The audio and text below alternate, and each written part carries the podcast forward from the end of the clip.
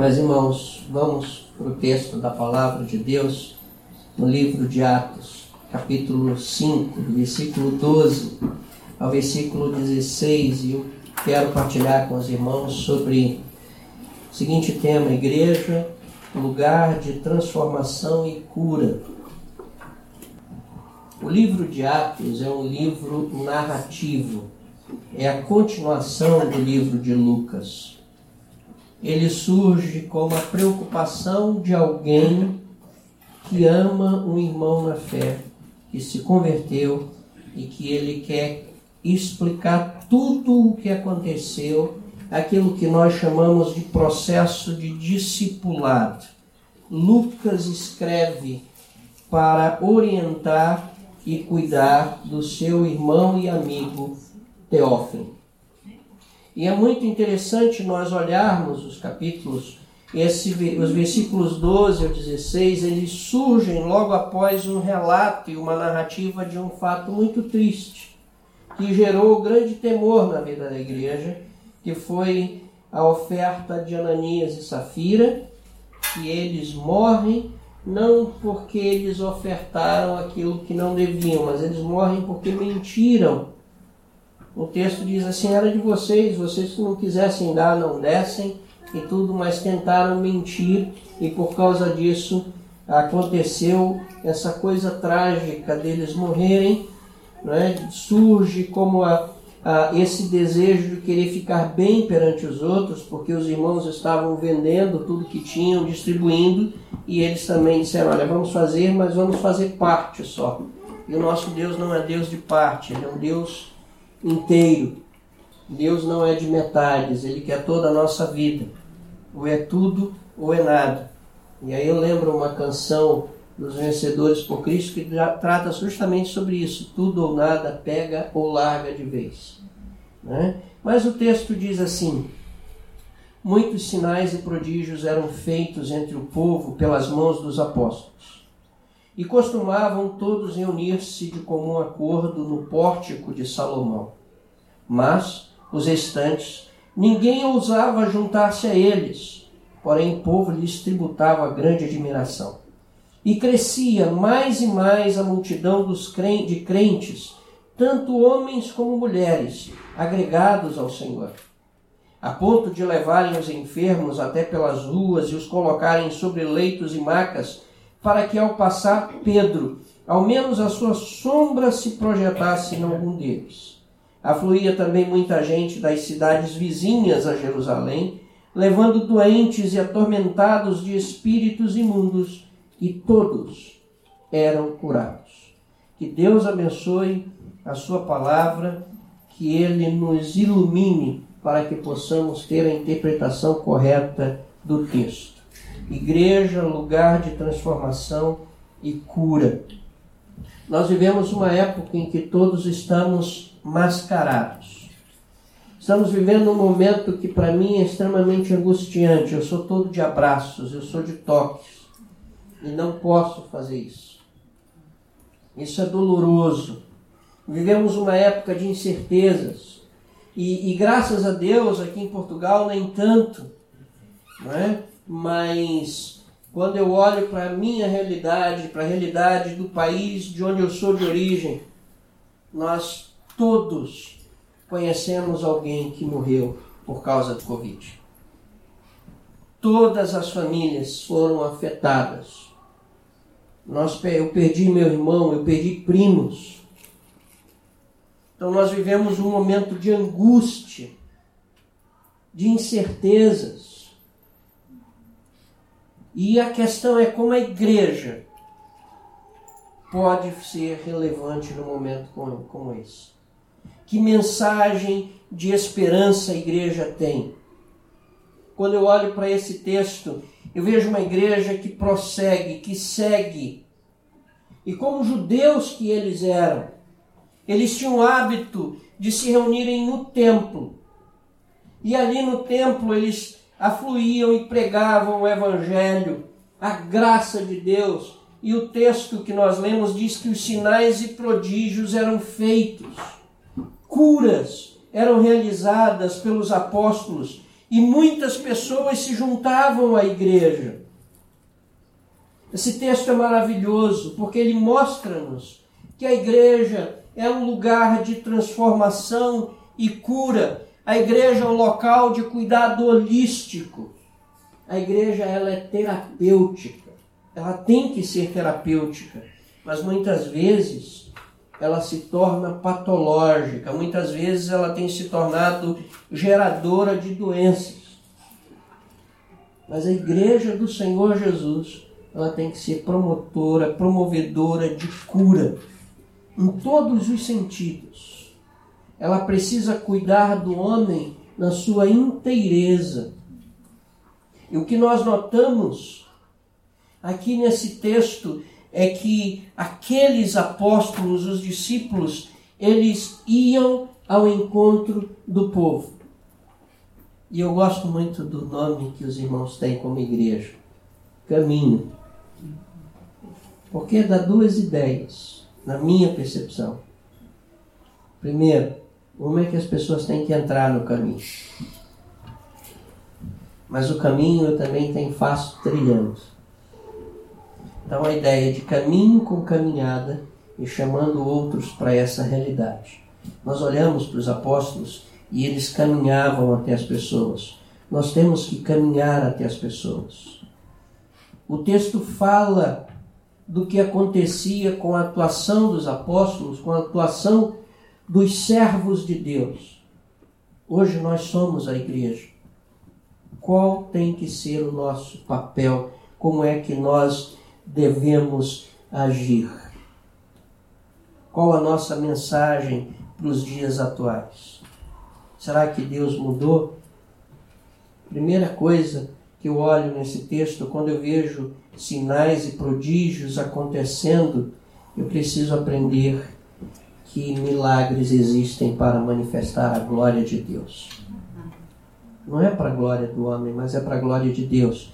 O versículo 12 diz que eles, sinais e prodígios eram feitos entre o povo pelas mãos dos apóstolos. E depois nós vamos ver que há grande admiração e por causa disso, versículo 14 diz que muitos da multidão de crentes o Senhor ia acrescentando, diz assim, homens e até mulheres eram agregadas. Né? Porque naquela época havia esse preconceito. O que nós vemos aqui é a resposta da oração. Sinais e prodígios de Deus acontecem quando a igreja ora quando a igreja está em plena comunhão com Deus.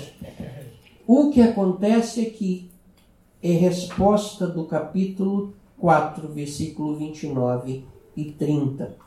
Vejam o que diz o capítulo 4, versículo 29 e 30. Agora, Senhor, olha para as tuas ameaças e concede aos teus servos que anunciem com toda intrepidez a tua palavra enquanto estendes a mão para fazer curas, sinais e prodígios por intermédio do nome do teu santo servo Jesus. E aí no capítulo 5, nós encontramos a resposta. As coisas estão acontecendo. Não porque os homens façam acontecer, mas por causa de Jesus. Os homens são apenas o canal pelo qual Jesus atua. E aqui se cumpre aquilo que o Senhor Jesus falou que iria acontecer na vida da igreja.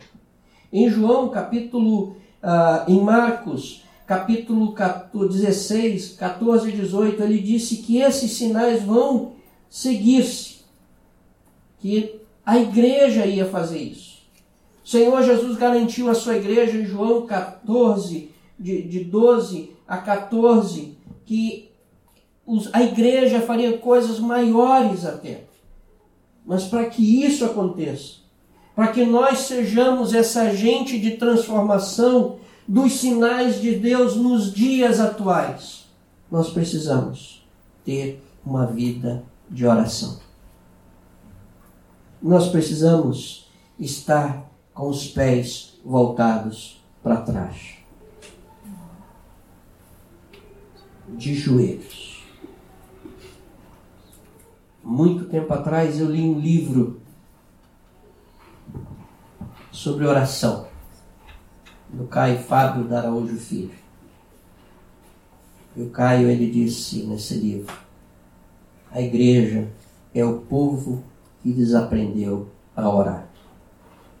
E às vezes eu vou chegando à conclusão de que é verdade. Alguém já disse que, quanto à maioria das igrejas, isso dentro da realidade lá do Brasil, que o culto da manhã mede a popularidade do pastor. O culto da noite mede a popularidade da igreja. E o culto de quarta-feira de oração mede a popularidade de Deus. E aí ele está vazio. Mas para que nós possamos ver os sinais e prodígios de Deus, para que nós possamos ser bênção na vida das pessoas, nós precisamos ser o povo de oração. Um povo que intercede e diz: Senhor, concede a nós ousadia, concede a nós e que através de nós os teus sinais sejam feitos. Nós fazemos isso. A segunda realidade que esse texto diz para que nós possamos ser uma igreja de transformação e cura é que nós temos que ter bom testemunho na sociedade. Veja o versículo 13 e 14. Mas dos restantes, ninguém ousava juntar-se a eles, porém o povo lhes tributava grande admiração. E crescia mais e mais a multidão dos crentes, tanto homens como mulheres, agregados ao Senhor. Eu gosto dessa frase. O povo lhes tributava grande admiração. A igreja tinha bom testemunho.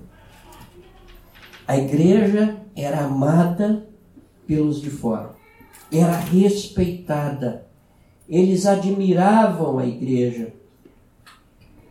Como tem sido o nosso testemunho? Nós somos amados, somos admirados por aqueles que são de fora.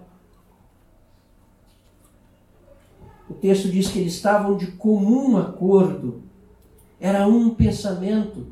E quando nós olhamos o capítulo 4, nós percebemos como eles cuidavam uns dos outros e por que a sociedade via o cuidado que a igreja tinha, cada um de per si com o seu irmão. Eles diziam: Eu quero fazer parte dessa sociedade. Eu quero fazer parte desse grupo. Porque aí eu vejo o verdadeiro amor. Porque aí eu vejo a manifestação de graça, de misericórdia. Eu lembro de uma história que se passou na Igreja Batista Memorial, em Manaus. Um homem que era membro dessa igreja soube que um colega de trabalho tinha sua mãe doente de cancro. E chegou para esse colega e disse: Olha, eu vou falar com o pastor da igreja. E nós vamos começar a orar pela vida da sua mãe para que ela fique curada. E assim foi. Chegou um dia, esse homem foi à igreja, levou a sua mãe. E aquele colega chegou para o pastor e disse: Pastor, olha, aquela família está aqui. E no momento do culto, o pastor pediu licença e disse que iriam orar por eles de novo, mas com a presença deles ali. Passado um tempo, essa família foi lá na igreja e disse isso. Sem nos conhecerem, nos amaram e se preocuparam conosco. Nós não podemos deixar esse lugar. Nós queremos fazer parte dessa comunidade.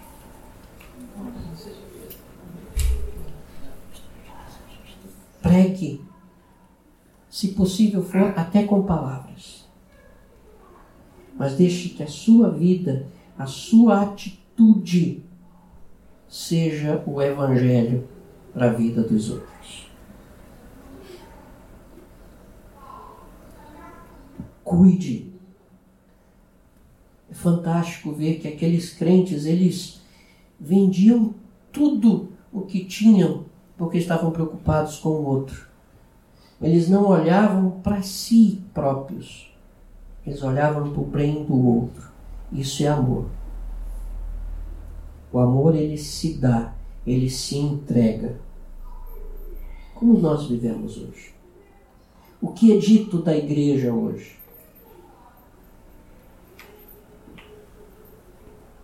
A igreja, ela é comunidade de transformação, de cura, e o grande sinal disso é quando nós começamos a ver que pessoas estão sendo agregadas, estão sendo ganhas pela graça de Deus, estão se chegando a nós.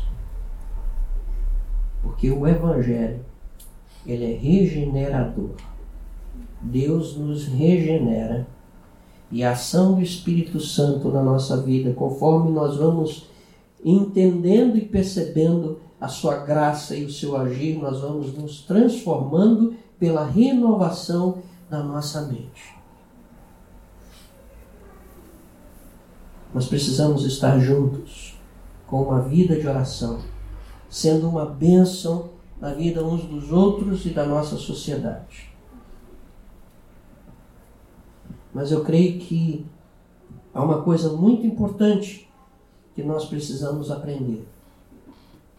A igreja, que é agência terapêutica e de cura, ela não obriga ninguém a caminhar com ela. Nem o Senhor Jesus fez isso. Veja no versículo 14 ao 16, é muito interessante. Porque diz que as pessoas chegavam, que levavam enfermos, eles eram curados, vinha gente de fora, todos eram curados. Mas o texto não diz que eles obrigavam aquelas pessoas a se juntarem à vida da igreja. Eles eram bênção, a igreja é bênção, mas a igreja diz: faça a sua escolha. As pessoas levavam os enfermos. A gente ia ansiosa por receber algo. Vinham de fora, eram curados. Faz lembrar aquele dito popular bem português: faz o bem, não olhes a quem. Mas mais do que o dito popular, faz lembrar o chamado de Deus a Abrão. Lá no capítulo 12 de Gênesis. Porque quando nós olhamos o capítulo 12 de Gênesis, a chamada de Abrão, ela tem algo desafiador para nós.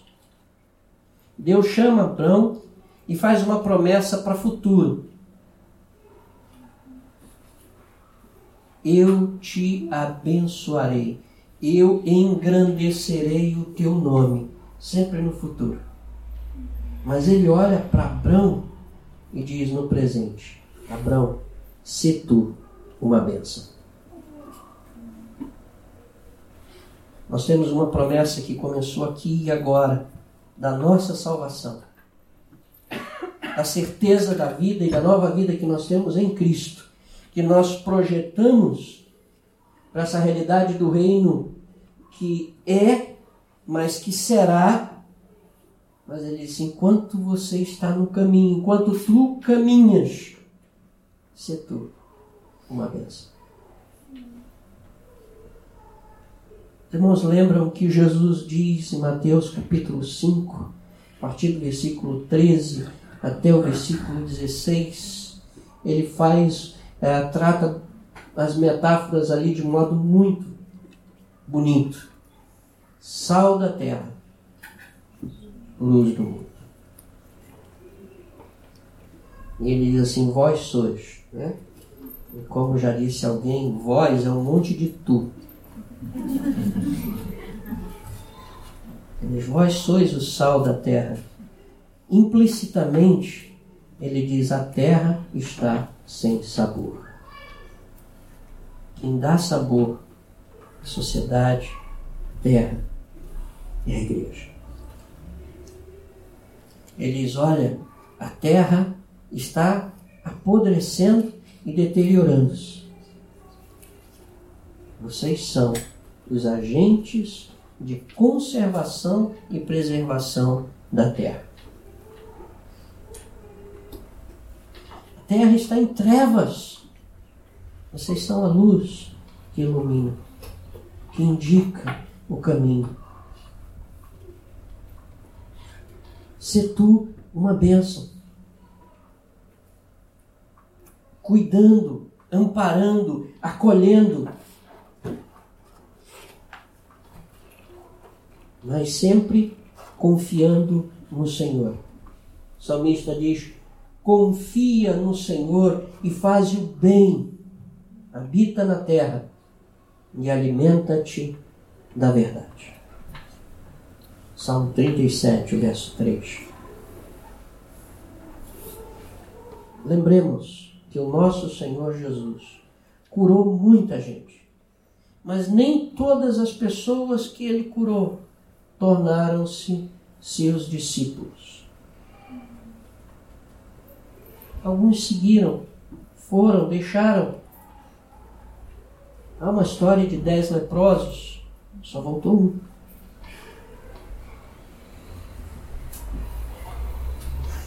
Nós devemos ser o canal da bênção de Deus, ser esse caminho, mas não podemos obrigar ninguém. Uma das coisas que eu aprendi no meu ministério foi que eu não converto ninguém. E eu não tento persuadir ninguém com as minhas palavras. Eu aprendi que eu tenho que pregar o Evangelho, anunciar a graça de Deus, em dizer: Senhor, agora é contigo, porque a conversão é trabalho do Espírito Santo. É Ele quem nos convence do pecado, da justiça e do juízo. Nós temos que desenvolver na nossa vida o princípio é, de João Batista. Se apenas uma voz que clama no deserto existencial da nossa sociedade. Clamando e chamando as pessoas ao arrependimento mostrando as misericórdias do Senhor nosso Deus, que são a causa de não sermos consumidos. Quando nós olhamos para o livro de Atos e pensamos naquilo que poucos dias antes eles estavam vivendo, na realidade. Eu acho que ficou sem som aqui, voltou. Ah, eu não sei se estão dizendo que que eu acabar já. Ah, pouco dias antes, Jesus havia morrido. Eles estavam cheios de medo. Eles abandonaram o Senhor.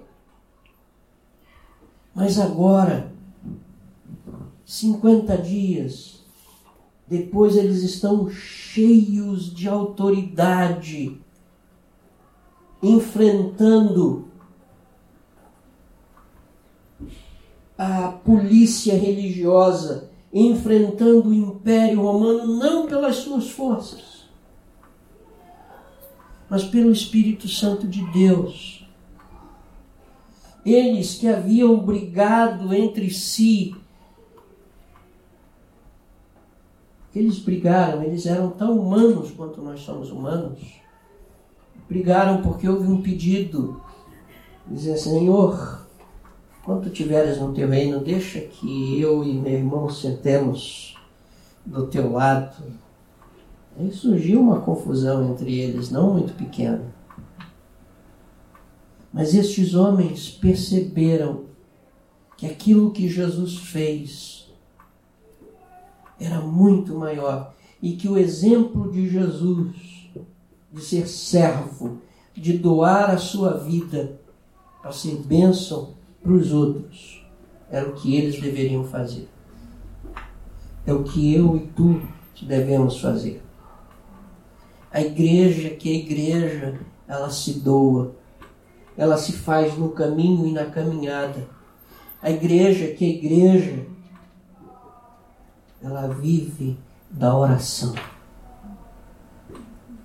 Ela vive da oração e da palavra. Oração e palavra. E quando a igreja ora e se alimenta da palavra, os sinais e prodígios de Deus se manifestam. Porque Deus é o mesmo. Jesus é o mesmo. Eu creio em milagres. Nós somos o maior milagre de todos. Porque nós estávamos mortos e Ele nos deu vida. Mas eu creio em curas hoje. Eu creio em tudo que a Bíblia diz. Porque Deus não mudou. Porque Deus não mudou. Às vezes Ele usa os médicos. Às vezes Ele usa a própria natureza. Mas às vezes Ele age de modo sobrenatural. Eu creio nisso. Eu tenho visto isso no poder da oração. Que Lilian, que sabe da história de uma pessoa que estava condenada com sida, morrendo. E a igreja decidiu orar por esse homem. Começaram a fazer visitas no sentido dele perceber a graça de Jesus. Mas Deus é maravilhoso não só o salvou espiritualmente, mas como restabeleceu a saúde dele. A esposa dele não desenvolveu o vírus, a sua filha não desenvolveu o vírus, e passado um tempo ele foi fazer exames e ele não tinha nada. Milagres não se explicam. Apenas cremos e dizemos: Senhor, muito obrigado. Que hoje, nessa manhã, nós possamos dizer: Senhor, nós queremos ser um povo de oração, um povo da palavra para os teus sinais. Senhor, nós queremos amar e cuidar uns dos outros e ser bênção na vida um dos outros. Mas, Senhor, ajuda-nos também para que possamos permitir que as pessoas sejam livres para suas escolhas, porque a salvação ela vem de ti e conversão é através do Espírito Santo, não é daquilo que eu vá fazer, como diz a Escritura, não por força nem por violência, mas pelo meu Espírito, diz o Senhor dos Exércitos. Que Deus nos abençoe, meus irmãos. Que Deus nos guarde e nos desafie, para que no dia a dia nós possamos ser igreja, transformação e cura na vida daqueles que contactam conosco durante a semana. Amém? Deus abençoe.